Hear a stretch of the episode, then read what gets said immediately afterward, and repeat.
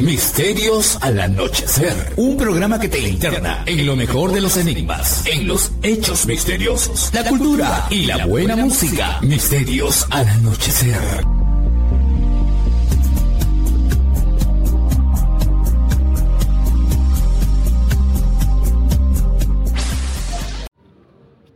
¿Qué tal amigos? ¿Cómo están? Bienvenidos a una edición más de Misterios al Anochecer. Aquí Fernando Chapi Martínez.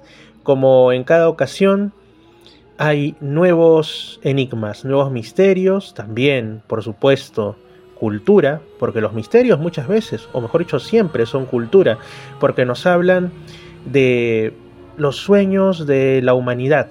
En estos tiempos o en tiempos ya pasados, nos hablan de la idiosincrasia de un pueblo, y de muchas otras cosas más. No es que una cosa esté divorciada de la otra, así que hablar de misterios es también hablar de cultura. Y yendo en consonancia con lo que les acabo de decir, pues resulta que estamos en la semana de aniversario de una gran y hermosa ciudad como es Arequipa donde también nos escuchan y quiero mandarles un gran y fraternal abrazo a todos los oyentes de esa ciudad, ya sea que nos sintonicen por la FM de Radio Arequipa o ya sea que lleguen a esto a través de la internet en alguna de las plataformas o en el canal Misterio Infinito Perú en YouTube. Vaya mi gran abrazo a esa ciudad donde este año pasé mi cumpleaños y de donde también pues procede parte de mi familia, eh, en concreto mi familia paterna, y por eso le tengo un gran cariño. Tengo justamente un entrevistado que ya ha estado antes en el programa, que está en Arequipa, él es de Arequipa, escribe al respecto, hace rutas también, sobre todo relacionadas al misterio, pero no exclusivamente, sino también cuestiones históricas, leyendas y otras.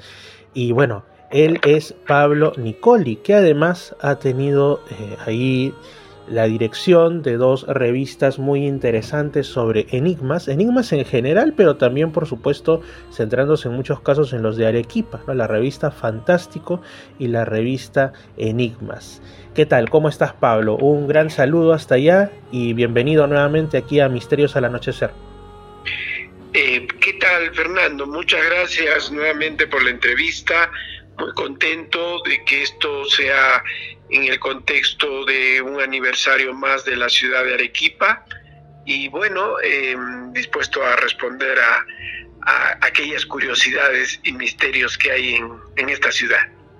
Así es, Pablo. A mí me interesa muchísimo, por ejemplo, una de las actividades que tú realizas, tal como es la, bueno, estas citas que se dan por ejemplo, en el cementerio, en otros lugares, para hacer recorridos nocturnos, explicando, por supuesto, no solamente el tema misterioso, el tema enigmático, sino también las cuestiones culturales, las pinceladas históricas ¿no? de los personajes que quizá contribuyeron a, la construcción de esos espacios o que, bueno, sus restos mortales yacen en esos sitios. Em, bueno, nos habías comentado en una anterior ocasión sobre una experiencia, digámosle, paranormal que tú habías tenido en, uno de estos cementerios, pero en general cuéntanos un poco de estos recorridos que tú haces, eh, algunos detalles interesantes de los cementerios de Arequipa, por ejemplo, ¿no? Eh, mira, Fernando, en realidad em, estos recorridos nocturnos, así les llamo, que tienen que ver con los misterios de Arequipa, y que lo hago muy de vez en cuando, creo que al año dos o tres veces solamente, eh, no, están pensados en sí para la ruta de cementerios, porque además, como tú bien lo acabas de decir, eh, tuve un problema de salud ligado, no sé si algo sobrenatural, una mano fantasma, cuando estuve en uno de estos cementerios. Y entonces el recorrido que yo hago básicamente es por el centro histórico de Arequipa. Eh, vamos a decir por calles, plazas, iglesias, eh, monasterios. Y por supuesto en ese recorrido hablo de las más de 30 leyendas que tiene Arequipa. En realidad tiene más, pero vamos a decir las más conocidas e importantes que tienen que ver con lo sobrenatural, ¿no? Y también eh, lo que es la historia anecdótica de Arequipa, es decir, no es una historia académica, eh, ni, tampoco fría, sino una historia que de repente pocos saben, como dónde están enterrados los restos del fundador de Arequipa o los restos de Mariano Melgar, que en ambos casos se han perdido a través de la historia eh, de Arequipa sus ubicaciones y tumbas, ¿no?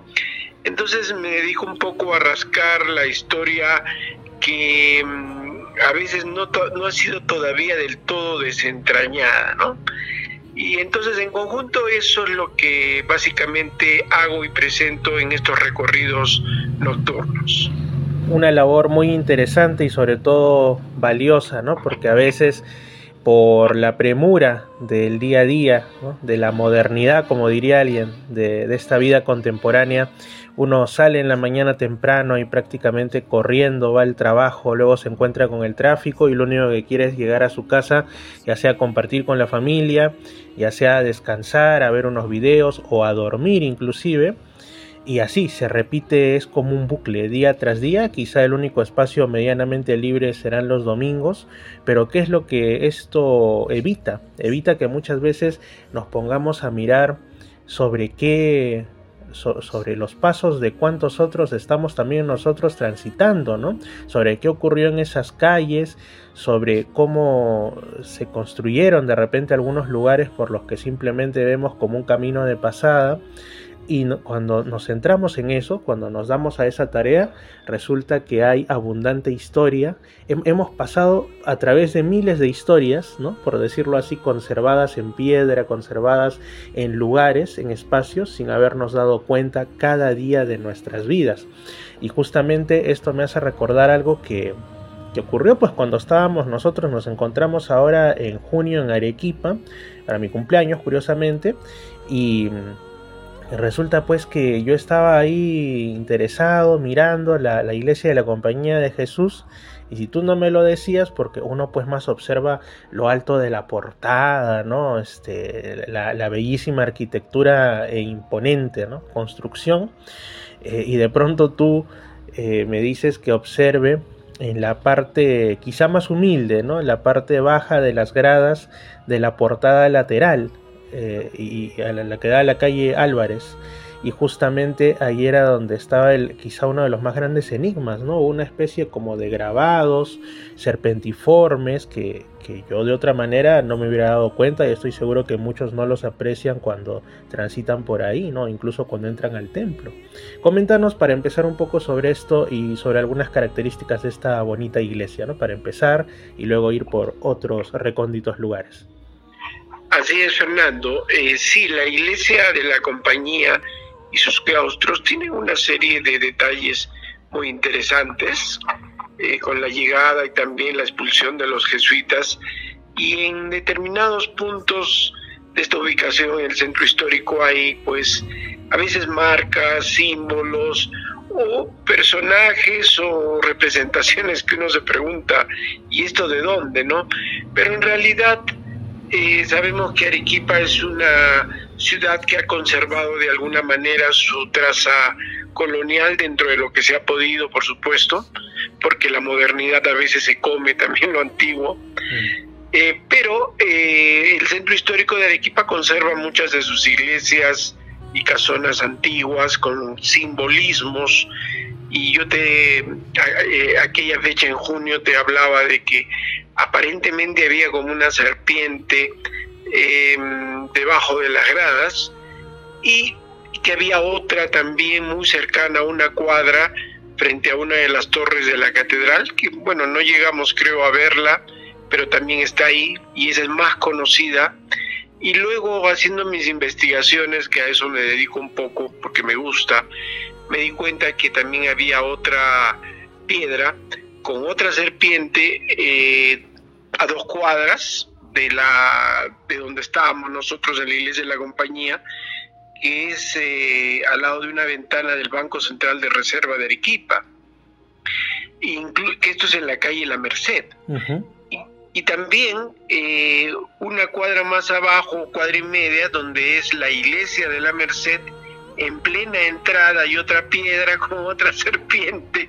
Eh, que por cierto, las tres últimas que te he nombrado, la de la catedral, la del Banco Central de Reserva y la de la Iglesia de la Merced, eh, tienen una forma mucho más definida de que es una serpiente que la que te mostré debajo de las gradas de la compañía, que también podrían, algunos dicen, representar como las olas del mar, ¿no? Pero en todo caso eh, no es una, no es un solo simbolismo, sino varios. ¿Y cuántos otros no habrá habido que se han movido a través del tiempo?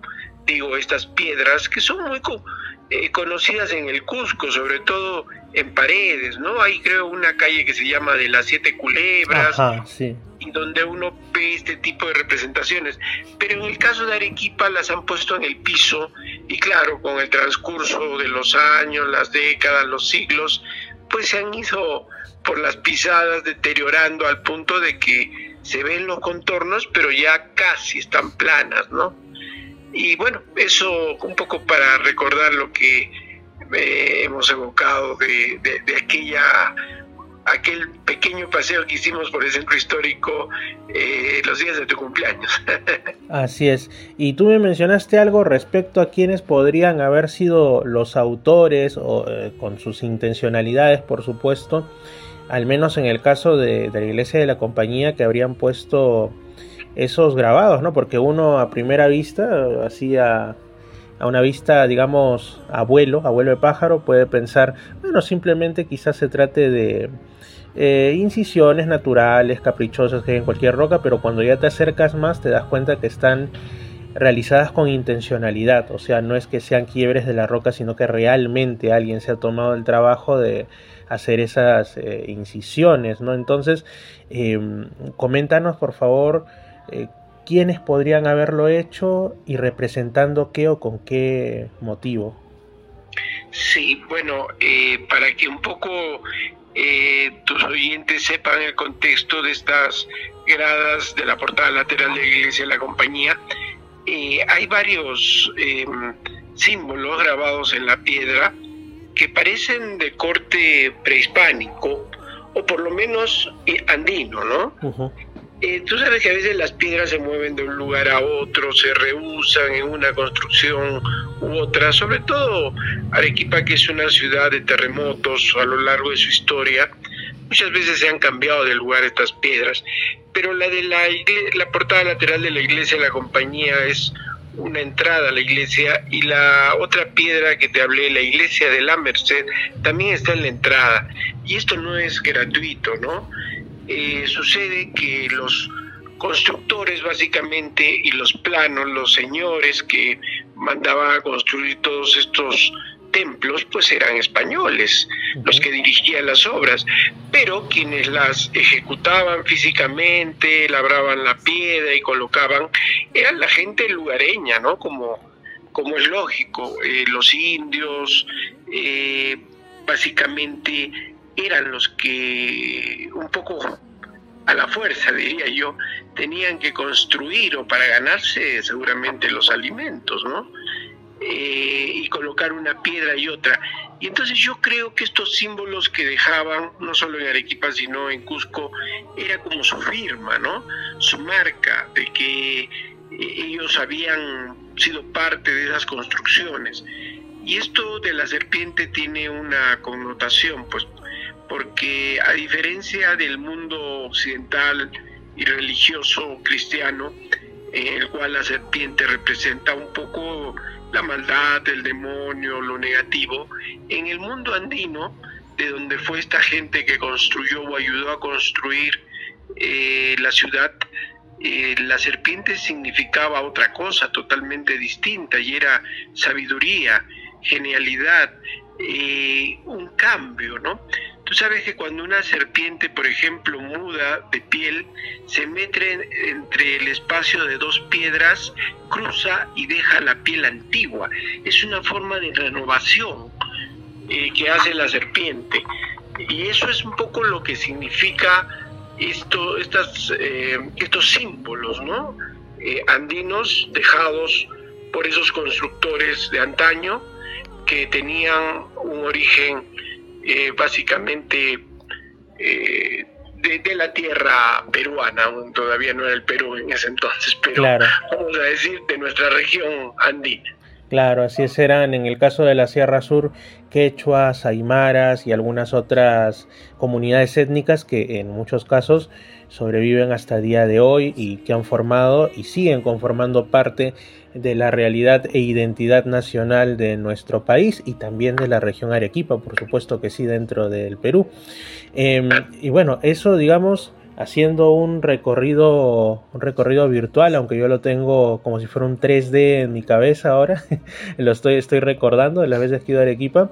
Bueno, esa fue la iglesia de la Compañía de Jesús y atravesamos a toda velocidad, a buen paso, la plaza de armas, ¿no? Con su pileta que a mí me sorprendió la primera vez que la vi de lo grande que es este, la, parte de la fuente, ¿no? La parte de, donde, cae el agua. A su lado, digamos que la pileta de la plaza de armas de Lima, pues es, es chica, es pequeña, ¿no? O sea, esta tiene un gran espacio donde se almacena el agua.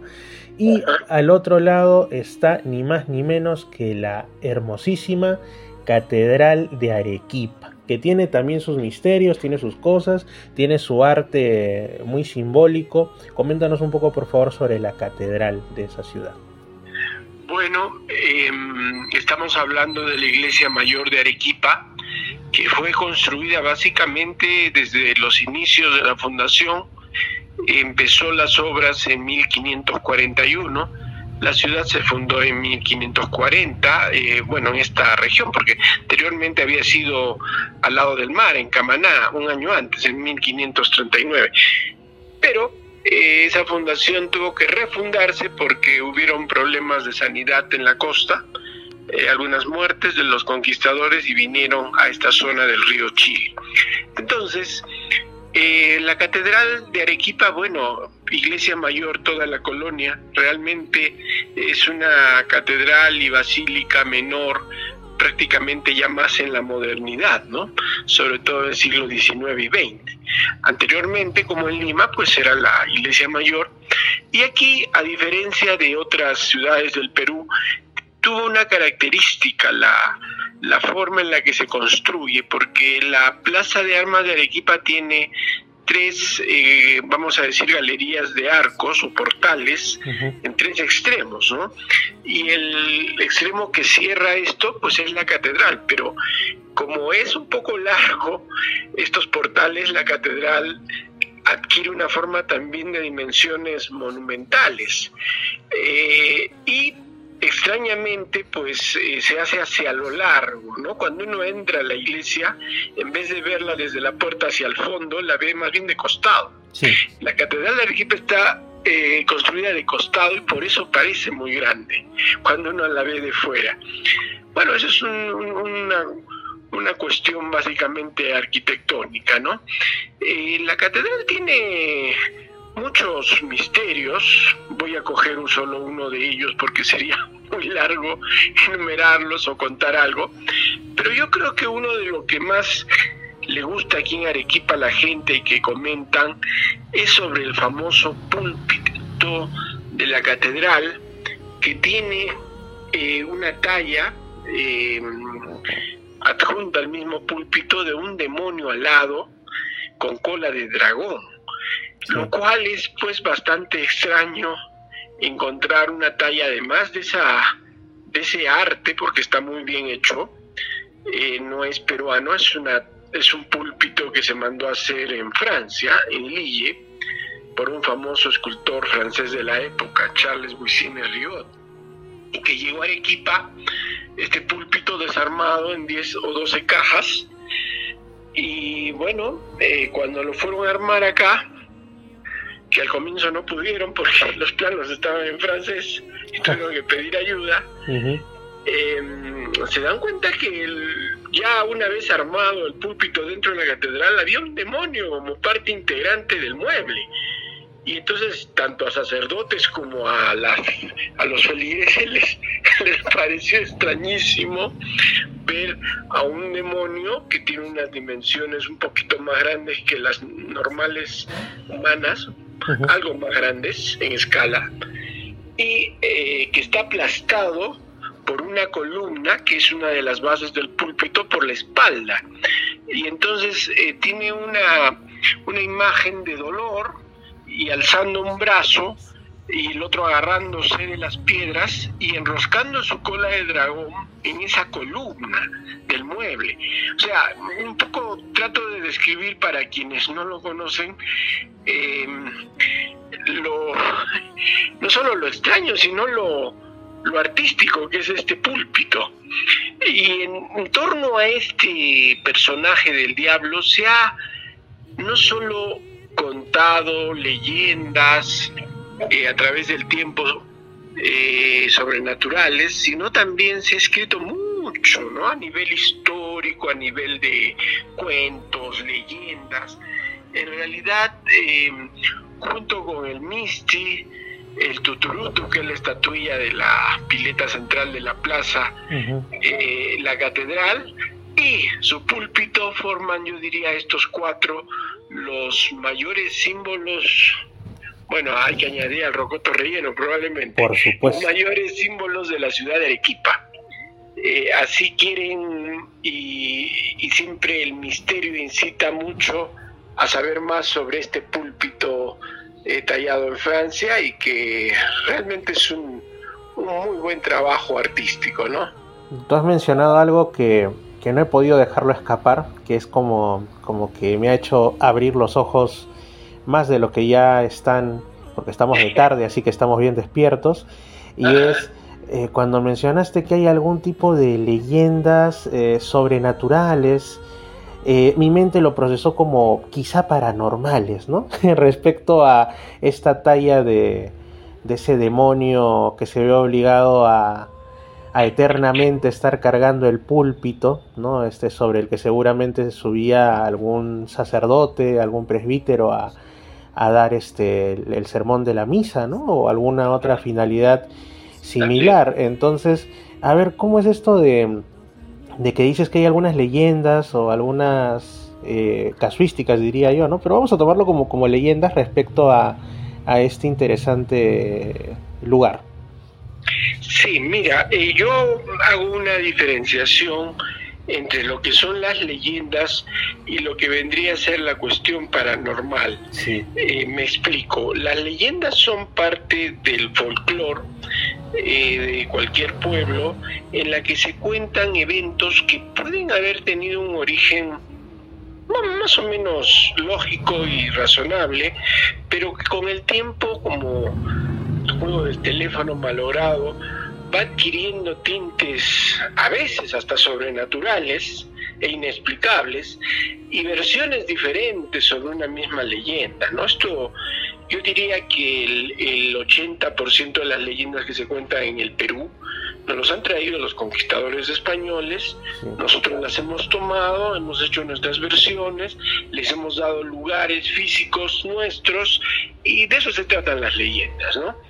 Eh, usualmente cuando hablo de cuestiones sobrenaturales en las leyendas, hablo de que en ellas pueden aparecer brujas, duendes, fantasmas, demonios, ángeles y bueno, un montón de personajes.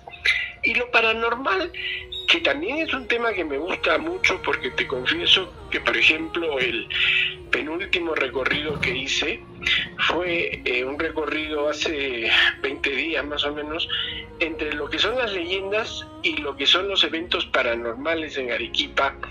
Y como tú sabes, para mí lo paranormal ya es casi estar hablando de la ciencia llamada parapsicología, ¿no? Que cubre o trata de explicar situaciones sobrenaturales, pero tratando de llevarlos al campo no solo de la lógica, sino de la ciencia, sin llegar a ser una ciencia, porque realmente es eh, algo que todavía está en pañales, pero que estudia eso. Entonces, el tema de lo paranormal, claro, con todo gusto podemos hablar de otras cosas aquí sucedidas, pero para responder y terminar lo de tu pregunta, las leyendas referidas al diablo de la catedral eh, son variadas y recuerdo, por ejemplo, que cuando yo iba a misa con mis familiares, a misa de cinco en la catedral cuando era niño, o sea, hablo de los años 70, siempre nos sentábamos muy cerca de esta talla del demonio, ¿no? Del púlpito. Y nos daba un poco de miedo porque éramos niños con mis hermanos, eh, a veces también nos daba risa, no sé por qué. El asunto es de que mm, nuestros padres nos decían cuando nos veían que no nos comportábamos muy bien, que nos callemos o nos íbamos a soñar con el diablo, ¿no? Esa noche. Y eso parece que no era la, única familia que lo hacía, de manera que se volvió como que el diablo, pues te portas mal y te sueñas con él, ¿no? El diablo de la catedral de Arequipa. Eh, también decían, eh, o nos decían, de que el diablo se movía cuando nadie lo miraba.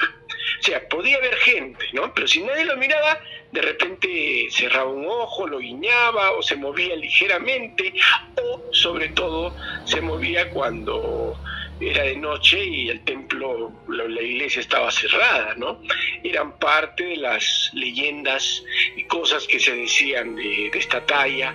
Y claro, alrededor de eso pues se ha tejido muchas ficciones también, ¿no? Sí, claro, claro. Como bien mencionas, son las leyendas nacidas quizá de la imaginación popular, de la propia impresión de ver una talla de ese tipo en el templo más grande de la ciudad, ¿no? Entonces da, para bastante, sobre todo en tiempos más antiguos en los que sí verdaderamente quizá había una mayor sensibilidad artística, ¿no? Ahora muchas veces entramos a un templo, entramos a, tantos lugares, ¿no? Que tienen mucho que ofrecernos a la vista y a la reflexión, pero no reparamos en muchísimas cosas, ¿no? En esta cultura de la inmediatez, en cambio en ese tiempo sí verdaderamente me imagino cuántas personas habrán detenido a mirar y habrán quedado sobrecogidas ante el realismo y lo impresionante de esa talla.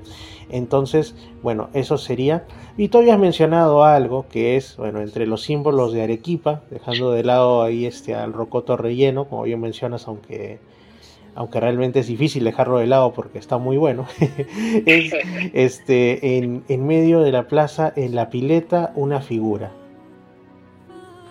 Así es, es el famoso Tuturutu, que es una estatuilla eh, de bronce que regaló un obispo eh, arequipeño en el año 1735 y la colocaron encima de la fuente del, centro de la plaza de armas, ¿no? Plaza Mayor de Arequipa. Y ese personaje, eh, a través de, la historia, no se ha definido exactamente qué representa, porque eh, lo describo, ¿no? Es como si fuese eh, una representación de, un pequeño ser que pareciera estar ataviado con armadura, porque tiene como un casco, pero no tiene espada, lo que tiene es un, una trompeta o una corneta que está tocando, ¿no? Y por eso de ahí el nombre Tuturuto, que es la forma onomatopéyica de, de designar a este personaje por el sonido. Y bueno, se tejen no, no solamente cuestiones históricas, como digo, sobre su identidad, porque algunos dicen que fue que es un arcángel, pero que perdió las alas, quizás en alguna de las eh, de los tiempos en el que se desmontó puede haberse roto las alas y lo puede haber vuelto a poner ya sin alas, ¿no? Entonces perdió su identidad. Eh, y en un libro del, vamos a decir, primer historiador de Arequipa, en el tiempo, Ventura Trabada y Córdoba, que era un sacerdote, dice que sobre la pila de la Plaza de Armas había un ángel o arcángel. Entonces, aparentemente puede ser que represente eso, pero así como se lo ve, uno no está seguro qué cosa es. Em, ahora, sé que es un poco que, que la estatuilla de la Plaza de Armas de Lima es más antigua, creo que es de 1600 y pico. Por ahí, sí. Sí, y, y también está tocando una trompeta, pero la diferencia es obvia. El de Lima es eh, la representación de la fama, que es una entidad mitológica, que es como una mujer con vestido hasta más abajo de las rodillas, que está tocando una trompeta. Pero no es el caso de Tuturutu de Arequipa, porque mm, no parece representar a una entidad femenina, sino masculina, como un guerrero, como a esos arcángeles de los cuadros de la iglesia cusqueña. claro, de la escuela cusqueña que salen con armadura venciendo al demonio, justamente ya que hemos hablado un poquito de eso. Sí. sí, por ahí va. Y bueno, para concluir sobre el tuturutu, eh, te diré que la tradición, la leyenda aquí habla de que el que mandó, o mejor dicho, el que confeccionó al tuturutu por encargo del obispo, eh, cogió de la oreja un duende que encontró, porque antes se decía que había muchos duendes aquí en Arequipa, eh, lo cogió de la oreja, lo utilizó como molde y vació sobre él eh, el bronce, ¿no? Para fabricar la estatuilla, o sea, como molde lo usó. Eso evidentemente pues es una figura de leyenda eh, más que otra cosa, para tratar de darle un origen también de duende en este caso a esta estatuilla tan conocida en Arequipa. Qué, curioso, ¿no? Me, he imaginado la escena de que agarra el duende y pues lo inmortaliza, pero no de la forma en la que el duende hubiera querido. Pero en fin, este, y bueno, ya alejándonos un poco de la plaza, eh, justamente donde nos reunimos ese día, en las calles eh, adyacentes, o mejor dicho, las que están detrás de la plaza, hay también sus temas de misterios, ¿no? Como por ejemplo, mencionaba esa esa leyenda omnipresente, ¿no? En cuanta ciudad grande del mundo hay, que siempre hablan de algún fantasma, producto generalmente de un hecho fatídico.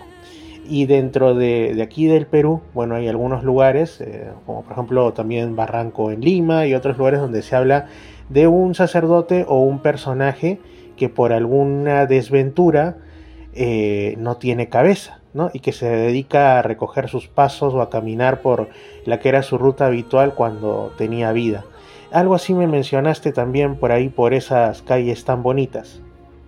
Eh, así es, efectivamente. Si tú recuerdas, estuvimos eh, alimentándonos bien en el pasaje La Catedral, que queda junto a la catedral, y por ese pasaje que antes se designaba Canchón, la catedral, porque era un sitio, me refiero hace unos 50 años para atrás, era un sitio maloliente, con poca luz y no tan bonito como está ahora. Eh, se decía o decían las personas de la ciudad, una ciudad que dormía muy temprano, de que a, a medianoche o un poco antes aparecía por ese pasaje de lado a lado un sacerdote, fraile o cura, porque le designan de varias formas, pero sin cabeza, que de forma ingrávida, o sea, como levitando, pasaba de un lado a otro por el callejón. Y entonces, pues como todos sabían que esa figura se aparecía de vez en cuando, pues de noche nadie se atrevía a pasar, ¿no? Había que tener mucho valor, sobre todo por la oscuridad reinante en ese lugar.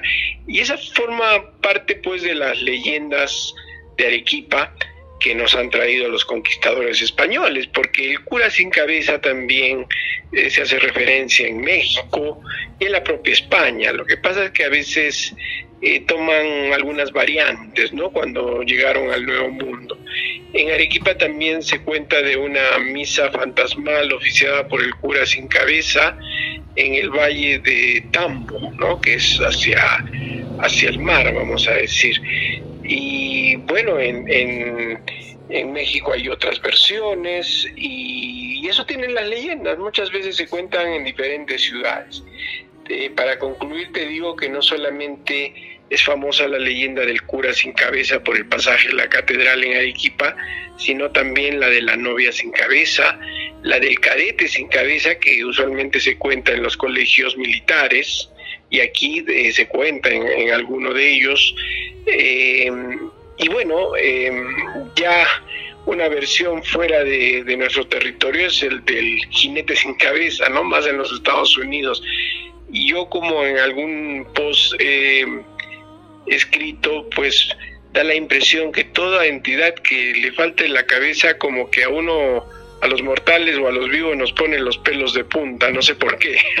Claro que sí, porque es, algo, es algo que tú no sabes, eh, pues si te está observando y, e inmediatamente tu naturaleza dice, eso no puede existir, ¿cómo puede tratarse de una criatura que, que esté levitando, bueno, levitando ya de por sí es para asustarte, así tenga cabeza, ¿no? Pero digamos, caminando, lo que sea, apareciéndose si no tiene cabeza, o sea, es algo que rompe tus esquemas, entonces me imagino que por eso ha sido, aparte porque antes, incluso en eh, la, forma de ejecución de, distintas penas o castigos, etcétera, eh, bueno, estaba el tema de, de, cortar las cabezas en prácticamente todas las culturas del mundo, entonces ese terror justamente habrá trascendido y su forma actual son, son estas leyendas que realmente me parecen muy curiosas y también creo yo que el factor que has mencionado que es que bueno ahora es un pasaje muy bonito muy iluminado turístico pero en aquellos tiempos era totalmente oscuro. Entonces la oscuridad es la madre de los miedos o la potenciadora de los miedos y hace que muchos eh, en medio de las sombras eh, se mueve la rama de un árbol eh, alguien pasa rápidamente y te imaginas toda una historia, ¿no? Como por ejemplo acá en, bueno, en Lima hay un, una que fue eh, contada por el tradicionista Ricardo Palma, que era la calle de la Manita, ¿no? Ahí en, ahora vendría siendo una de las últimas cuadras de la avenida Tacna, llegando al puente Santa Rosa, pero en ese tiempo era una calle estrecha, igual maloliente, lo único que había era un farolito, entonces en una de esas se le rompe el vidrio al farolito y eh, el vecindario lo reemplaza al parecer con una con un trozo de papel. Y bueno con el viento de la noche se movía generaba una sombra en la pared y la gente pues eh, eh, presa de, del terror que les causaba la propia oscuridad y seguramente era un sitio peligroso, se imaginaban como que la sombra del papel formaba una imagen de una mano que los llamaba en la pared, ¿no? Y a nadie quería pasar por ahí. Entonces lo que yo una vez hice un video ahí, este, un poco arriesgando el celular, ¿no? En ese sitio, este, y, y yo les dije, bueno, es en la calle de la manita, ahora lo que puede pasar es que ustedes en la noche transitan y aparecen otras manitas, poco, poco recomendables que, van a invitar que lo que pasen sean pues sus artículos de valor, ¿no? Entonces, digamos que en el fondo quizá las cosas no han cambiado tanto desde los siglos XVI y XVII hasta ahora en esa zona de Lima, pero en el caso de Arequipa, bueno, ahora sí el pasaje de la catedral, aunque me, me encanta ese nombre, canchón de la catedral, suena tan, tan tradicional, este, sí han cambiado para bien, qué bonito. Permíteme agregar un par de detalles sobre esto. Eh, efectivamente, la calle La Manito es una de las tradiciones de Ricardo Palma que a mí más me gustan, junto con la viudita, que es una tradición también de un supuesto fantasma, pero ubicado en Arequipa. Bueno, al margen de eso, tú sabes que Ricardo Palma decía que la luz eléctrica y la modernidad habían espantado a los espantos, ¿no? Lo cual es totalmente cierto de alguna manera. Pero el detalle que te quería contar sobre el cura sin cabeza es el siguiente, ya pasando al aspecto paranormal. Suponiendo que esta leyenda pues hubiera tenido un origen realmente fantasmal, o sea, de que lo que se hubiera visto allí por siglos era un sacerdote sin cabeza. Eh, me sorprendió alguna vez leer de que mm, hay determinadas eh, como barras o líneas de energías que son posibles de ver cuando uno encuentra una presencia fantasmal y a veces ciertas barras que pueden medir algunos centímetros no se ven con claridad al fantasma, a la entidad. Esto hace que a veces veas que no tiene pies. Si los tiene, en realidad no los ves. Eh, porque la energía que se proyecta o lo que se ve mm, no, es visualizado por el ojo humano en la frecuencia adecuada.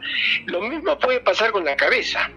Es decir, podría ser un fantasma de un sacerdote, pero que no se ve esa parte, entonces da la impresión de que no tiene cabeza, ¿te das cuenta? Y a partir de ahí se generan leyendas. Esa es la, la, cosa curiosa que te quería contar sobre ese tipo de definiciones que uno puede ver con respecto a los fantasmas.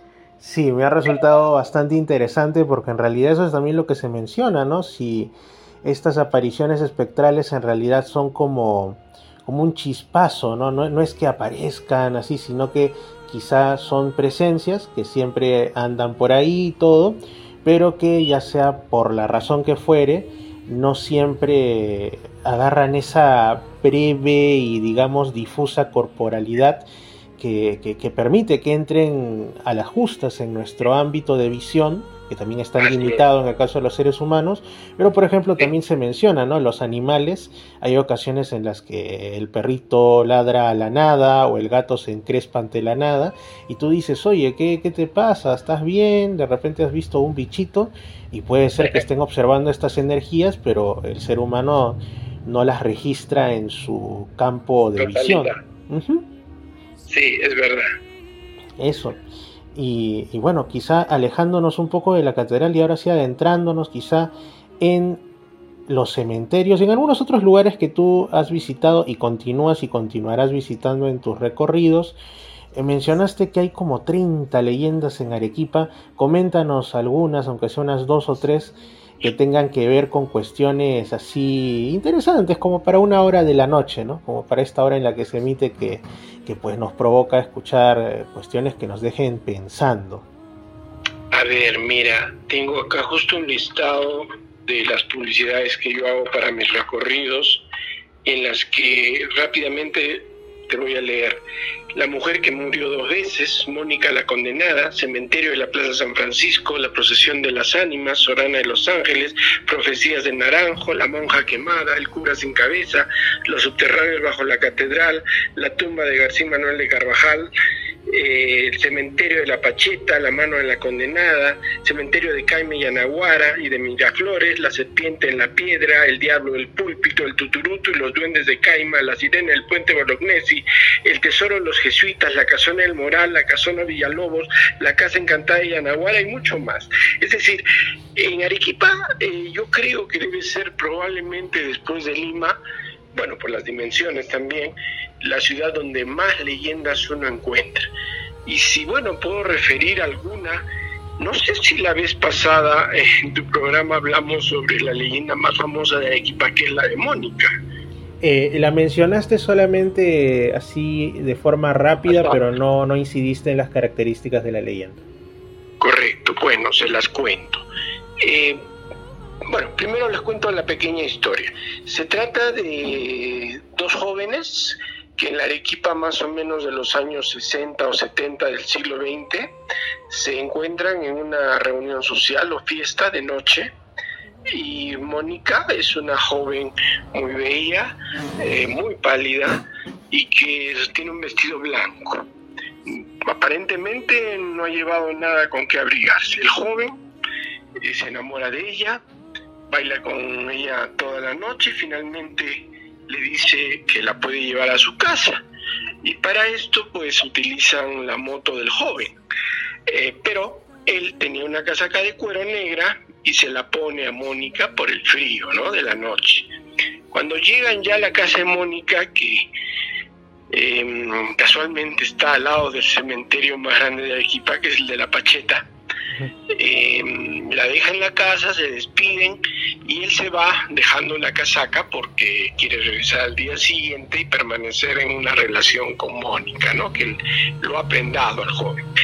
Al regresar al día siguiente le abre eh, una abuelita, ella pregunta por Mónica, la abuelita se queda sorprendida, le dice, eh, lo hace pasar, eh, el joven le dice que ha estado la noche anterior con ella y la abuelita un poco entre triste y sorprendida le dice, sí joven, bueno, resulta que mi nieta pues falleció ya hace unos años y esto que usted me cuenta no es nuevo porque ya otros muchachos han venido por aquí y me han contado lo mismo.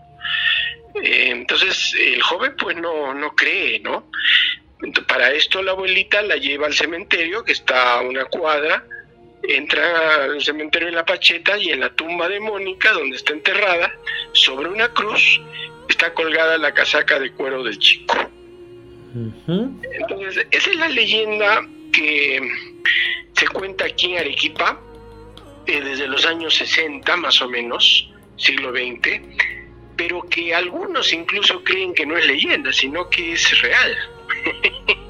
Es más, yo me he topado con gente que me dice, no, esto le ha ocurrido a mi hermano, me le ha ocurrido a mi primo, bueno, siempre hay alguien, ¿ah? O yo he conocido al, joven. El asunto es que yo investigando sobre esta leyenda tan famosa en Arequipa, porque es la más popular, ¿ah? por algún motivo es la más popular. Me di cuenta que con otros nombres, Mónica la leyenda Mónica la condenada, como se le conoce acá, que es un ser fantasmal, también se cuenta en otras ciudades del mundo. Y se cuenta, por ejemplo, en Uruguay. Y ahí la, conocen como Alicia del Buceo. Buceo es una zona en, Uruguay. Em, y la versión que tienen allá es muy similar a la de Arequipa, pero en un contexto algo ligeramente diferente con otros nombres y evidentemente con otra ubicación. Pero no se queda ahí la cosa, ya para concluir. En Argentina también tienen su Mónica y es la Dama de la Recoleta. Y la Recoleta es uno de los cementerios de Argentina. Eh, también la historia es muy parecida, e incluso más antigua que, que Arequipa. Eh, y para colmo, en la revista Selecciones, la revista eh, norteamericana del Real Artillas, eh, en 1960 y tantos apareció un, artículo de Selecciones sobre una historia que se llamaba La Flor del Espliego. La leo y me doy cuenta que es la misma versión de Mónica, pero en los Estados Unidos, en un pueblo cercano a Nueva York. o sea que eh, pasó del, lado latino al lado inglés de alguna manera. Entonces yo me pregunté, ¿qué origen puede tener esta leyenda? Debe ser una antigua. Claro, me imagino España. Así que comencé a indagar y efectivamente encontré que en España también la cuentan con otro nombre. La misma versión, pero en versión antigua. Allá le conocen en la ciudad de Toledo como la Dama de los Ojos sin Brillo. Y Resulta que en vez de casaca de cuero, pues es una capa del, siglo XVI. Y en vez de moto es un carruaje. Y bueno, eso tienen las leyendas. Eh, y es bueno saber que las leyendas mutan, cambian, se adueñan de lugares. Eh, de eso se trata. Así es, se actualizan en realidad conforme también avanza el ser humano y quién sabe esa leyenda si persiste en el mundo de acá a 300 años, en qué se movilizará Mónica y qué será lo que porte, ¿no? No, no lo podemos imaginar. Así es. Sí, y, y dentro de este recorrido eh, rápido que has hecho por todas eh, las leyendas que has estado recogiendo. También tú sueles eh, publicarlas en tu perfil de Facebook, donde estás como Pablo Nicoli Segura. les recomiendo a la audiencia, si no lo hacen ya, seguirte porque es, es muy, muy interesante además por supuesto de, tu libro que te agradezco muchísimo que me lo hayas regalado porque lo, devoré en un solo día, es genial sobre estos temas de casas, encantadas y más. Y justamente menciono casas encantadas no solo porque es parte del libro, sino porque mencionaste la casa encantada de Yanaguara, de ese hermoso distrito de, de Arequipa. ¿Cómo es esto que una casa encantada ahí de repente se puede visitar? ¿Qué ha ocurrido? ¿Qué pasa ahí? Bueno, es eh, actualmente la casa encantada más famosa de Arequipa. Digo actualmente porque cuando yo era niño había otra que era más famosa. Pero en los últimos años eh, se ha hablado mucho de esta casona colonial que está pues a cuadra y media de la plaza de Yanaguara, que es uno de los distritos de Arequipa, eh, vamos a decir distritos tradicionales, y en donde una familia montesinos eh, construyeron desde antaño, desde los conquistadores, eh, eh, una casona en esa ubicación. Entiendo que fue el año 1666. Lo que pasa es que esta leyenda está entre dos aguas, entre historia, leyenda, yo diría que hasta en tres aguas, con la ficción y bueno, ya uno no sabe qué creer, pero se dice que allí la, la esposa del dueño de la casa, un encomendador español de la colonia, eh, la encontró siendo infiel con un sirviente y entonces los hizo agarrar, los encadenó, eh, abrieron una pared de sillar que son muy gruesas aquí y ahí los encadenaron y luego cerraron la pared, es decir, como que los enterraron, o mejor dicho, los emparedaron y ahí murieron, ¿no? Eh, murieron seguramente de hambre, eh, de inanición y bueno, eh, a partir de ahí es que se dice que esta casa quedó encantada hasta el día de hoy. Entiendo que sí vive, vive una familia, mucha gente les toca la puerta, ya están hartos, a veces los botan a los que van al lugar, pero bueno, eh, yo creo que tiene un poco de todo, entre leyenda, verdad y también algunas cosas de ficción. Yo soy uno de los que escribe ese tipo de cosas también. Así es, me imagino, pero cuando digamos que las leyendas persisten, sobre todo se hacen en cierto modo dueñas, o por lo menos hacen de algún lugar su hábitat durante tanto tiempo, es porque algo ocurrió ahí lo suficientemente fuerte como para que se perennicen, ¿no? O sea, eh, hay muchos rumores, hay muchas historias que pasan, se olvidan, ¿no? Del fantasmita tal y todo, pero hay otras que uno se pregunta por qué persisten, quizá por lo, impactante, ¿no? Del suceso origen eh, del, que, del que habría surgido todo esto, pero también puede ser por otras cosas, ¿no? Y me llama mucho la atención la actitud que mencionas de las personas curiosas, las personas que tienen, eh, sienten, ¿no? El llamado de, estos asuntos del misterio que se acercan y, quieren averiguar por sí mismos qué ocurre, porque más bien hay otras personas que hacen la vía contraria, ¿no? O sea, se enteran de que hay una casa que tiene fama de que ocurren sucesos extraños y se ponen a buen recaudo lo más lejos. Entonces es, es bien, bien interesante. Y quizá, quizá para, para, ir cerrando, me imagino que tienes algunas cositas por hacer. Una última leyenda, a ver, coméntanos sobre de estas, todas estas que has mencionado así eh, de Arequipa. Bueno, sí. Em, de repente la, la que tiene que ver con con la sirena del puente Bolognesi. Eh, el puente más antiguo de Arequipa, colonial, eh, se llamaba Puente Real o Puente Viejo, y a razón de la guerra con Chile que le pusieron el nombre de Bolognesi, ¿no? Por Francisco Bolognesi. Bueno, este puente, eh, que es de piedra, con arcos, al estilo español, cuando uno ve hacia abajo, hacia el río, pasa el río Chile por ahí, por medio de la ciudad, en Arequipa, eh, lo que ve es una gran roca o piña de grandes dimensiones, más o menos redonda. y no se sabe si esto ha venido con alguna crecida de río alguna vez. Lo cierto es que hay fotos desde el siglo XIX con la piedra ahí. Si fue, si llegó rodando por la forma que tiene, debe haber sido antes. Y tiene que haber pasado por los arcos del puente. Bueno, aquel puente es muy antiguo. Em, el asunto es que la leyenda habla eh, por lo menos la gente que vive ahí, de que sus abuelos decían que por ahí apareció una sirena en la noche y eh, se subía a la piedra donde podía ser vista y empezaba a cantar. Y entonces, pero esto lo hacía, vamos a decir, a altas horas de la noche, cuando ya no había mucha gente caminando por las calles.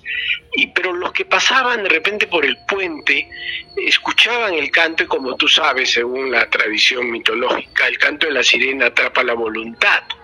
Entonces, la leyenda dice de que eh, esta sirena cantaba y, los hombres se arrojaban hacia el río eh, y era pues de alguna manera esto esta actitud lo que generaba los eh, vamos a decir los suicidios en esa parte de, Arequipa no y bueno esta sirena pues solo aparecía en determinados momentos pero casi todos en Arequipa conocen la sirena del puente Bolognesi y siempre la cuentan no pero digamos que es una tradición bastante antigua y, y, en todo caso no es que existan como, como quizá en otras partes del Perú eh, personas que actualmente aseguran, sí, este, yo he visto, no sé, la sirena de la laguna de Paca, de la Huacachina, no sé, Nica o, u otras, hay actualmente personas que aseguren, digamos, que han visto a este mitológico ser o solamente queda en una leyenda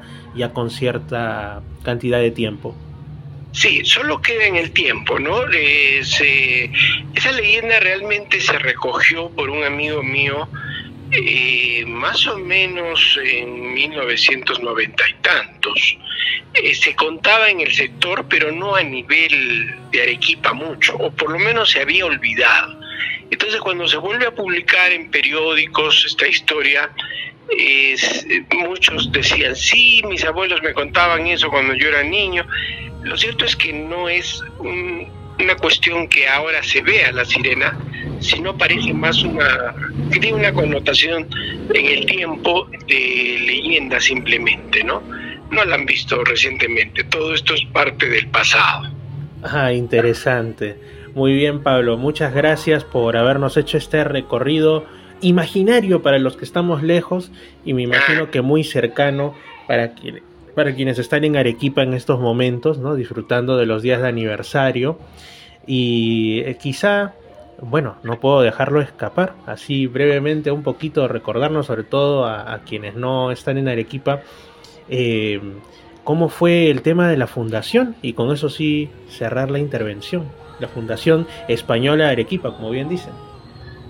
Sí, bueno, em, ya por, la región de Arequipa, eh, ya desde 1535 se sabía ¿no? de, este lugar, sobre todo porque el río Chile había formado un valle muy, muy verde, ¿no? Y entonces era un bonito lugar en realidad, ¿no? A la vista, como paisaje. Sin embargo, tú sabes que la mayoría de fundaciones, como por ejemplo españolas, ¿no? Eh, como en el caso de Lima, han tratado siempre de tener el mar a la mano, porque, bueno, geopolíticamente siempre es una ventaja, ¿no? Eh, poder embarcarse rápido. Tú sabes que Arequipa está a dos horas en carro del mar, y en aquel entonces serían días, ¿no? De viaje. Eh, sin embargo, como dije al inicio, la primera fundación arequipeña fue en Camaná, que da hacia la costa del mar del Océano Pacífico y que forma parte de Arequipa en 1539. Parece que hubo una peste, algunas enfermedades, murieron algunos españoles y se adentraron en el territorio hasta llegar a los 2.200 metros de altura. Llegaron al valle y seguramente les gustaría. Y entonces fundaron por segunda vez Arequipa en 1540 y empezaron las construcciones, bueno, eh, al mismo estilo que hizo Pizarro en Lima, acá también se dice que Pizarro fue, estuvo presente, aunque no hay un documento que avale esto, eh, pero nombró a García Manuel de Carvajal como el que fundara la ciudad, ¿no? que era parte de, sus, de sus hombres eh, de guerra, vamos a decir y bueno, se, inicialmente se hizo un cordel de 49 manzanas y se repartió entre los más de 100 fundadores eh, y españoles que estuvieron en esos años. Se les dio a todos manzanas, solares, y así se inició un poco la fundación de Arequipa en ese contexto que se repitió creo en muchas ciudades del Perú, ¿no? Así es. Bueno, ahora sí, Pablo, eh, quisiera que, por favor, si deseas que nos cuentes un poco de cómo obtener tus libros que pues hablan de la ciudad blanca en distintas facetas y que también este pues tienes una cuenta de Facebook que es muy interesante de seguir. Por favor, coméntanos sobre todo para la audiencia tanto una como otra cuestión. Claro, bueno, sí, efectivamente yo tengo en Facebook eh, a mi nombre, Pablo Nicoli Segura, un Face en el que siempre me pueden contactar, eh, ya sea para mis libros, que tengo varios libros publicados sobre Arequipa, y bueno, eh, eh, para cualquier otro aspecto que tenga que ver con la historia de Arequipa, creo que esa, es la forma de, de, poder contactarnos. Te cuento que soy, gracias a Dios, uno de los autores más vendidos de Arequipa y, por ejemplo, ahorita yo ya no tengo libros, porque como estamos en las fechas de aniversario, ya me han dejado sin libros. Tengo que volver a mandar a hacer. Usualmente tengo un grupo de seis o siete libros diferentes de los 22 que he publicado, ¿no? A través de los años, pero bueno, no todos se pueden volver a publicar. eh, de un solo golpe. Claro, claro. Es un gasto importante, sí. Sí, así que como les digo, eh, con todo gusto en el Face de Pablo Nicoli Segura. Sí, justamente lo que has mencionado de autores más vendidos, eh, yo lo he comprobado en el momento, porque recuerdo que estábamos pues este ese día ahí conversando, comiendo algo justamente en esta calle de la catedral y una de las chicas que, que, nos atendió este te pidió foto. Dijo por favor una foto con usted y, dije... mira Fernando una de las cosas más lindas que yo puedo eh, confesarte decirte que me llena mucho es de que mucha gente joven bueno yo tengo 59 años voy a cumplir en unos días eh, pero vamos a decir la gente de 20 30 años me dice de que ellos eh, empezaron a leer con mis libros y que les interesó seguir leyendo. O sea, ¿qué mayor satisfacción puede tener una persona que escribe de saber que ha motivado a otros a la lectura, a jóvenes, a niños, y que eso hizo que siguieran leyendo en el futuro, ¿no? Ese es mi mayor logro, creo. Así es, es una forma de, dejar huella definitivamente. Un gran abrazo Pablo y pues feliz día para Arequipa y en tu caso que te vaya muy bien. Espero tenerte próximamente en alguna otra edición de Misterios al Anochecer. Muchas gracias. Claro que sí, Fernando. Te agradezco a ti. Un abrazo enorme y siempre dispuesto a estar en tu programa que me gusta mucho. Fernando Chapi Martínez está presentando Misterios al Anochecer. Síguenos también en YouTube, Facebook e Instagram como Misterio Infinito Perú. Misterios al Anochecer. Un programa que te interna en lo mejor de los enigmas, en los hechos misteriosos, la cultura y la buena música. Misterios al Anochecer.